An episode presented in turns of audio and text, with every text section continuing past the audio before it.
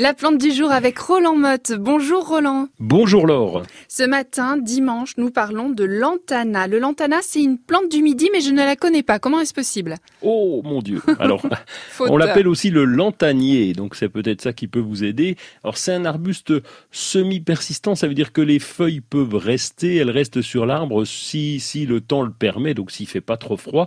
Elle fait partie de la famille des verbenacées, comme la verveine. Vous connaissez les verveines, et donc elles ont la même caractéristique, c'est que le feuillage est aromatique. On va, la trouver en pleine terre dans le midi de la France. Chez nous, évidemment, la garde en pot. Et c'est un arbuste qui peut monter jusqu'à 3 mètres de haut.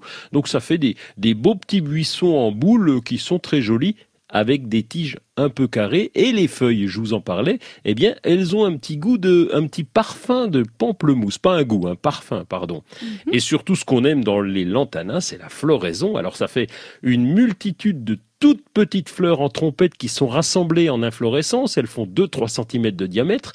Elles s'ouvrent en partant du centre et puis ça s'ouvre progressivement et surtout elles sont capables de changer de teinte. On cultive les lantanas surtout pour la floraison, c'est ça? Oui, comme je vous le disais, exceptionnel. Hein. donc un, des, des, coloris, euh, bon vraiment la palette de coloris très large, ça va jaune orangé, du blanc, du crème. On peut même avoir un petit peu de rose, du rouge, du mauve, du violet. Enfin bon, il y a vraiment, c'est très très joli. C'est riche en nectar, donc évidemment c'est une plante mellifère qui va attirer les abeilles.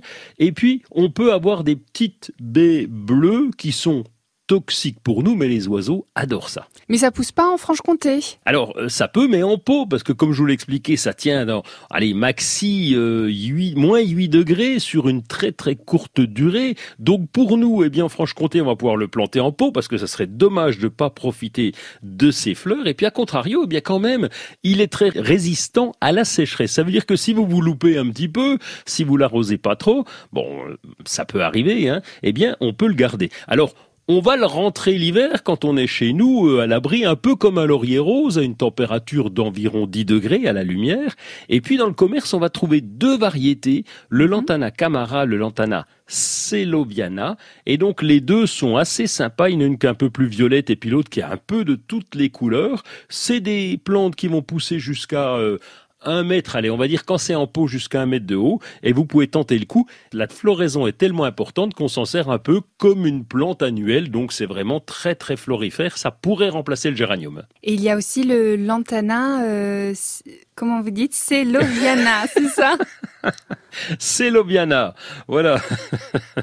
Qu'on peut bouturer d'ailleurs, oui celui-là. D'accord. Redites, redites-moi. Ah, lantana, c'est l'oviana. Voilà, très bien. Oui, vous progressez, c'est bien. Ben oui, je sais.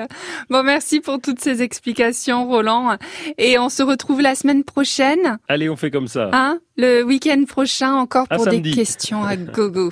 Merci, Roland. Salut.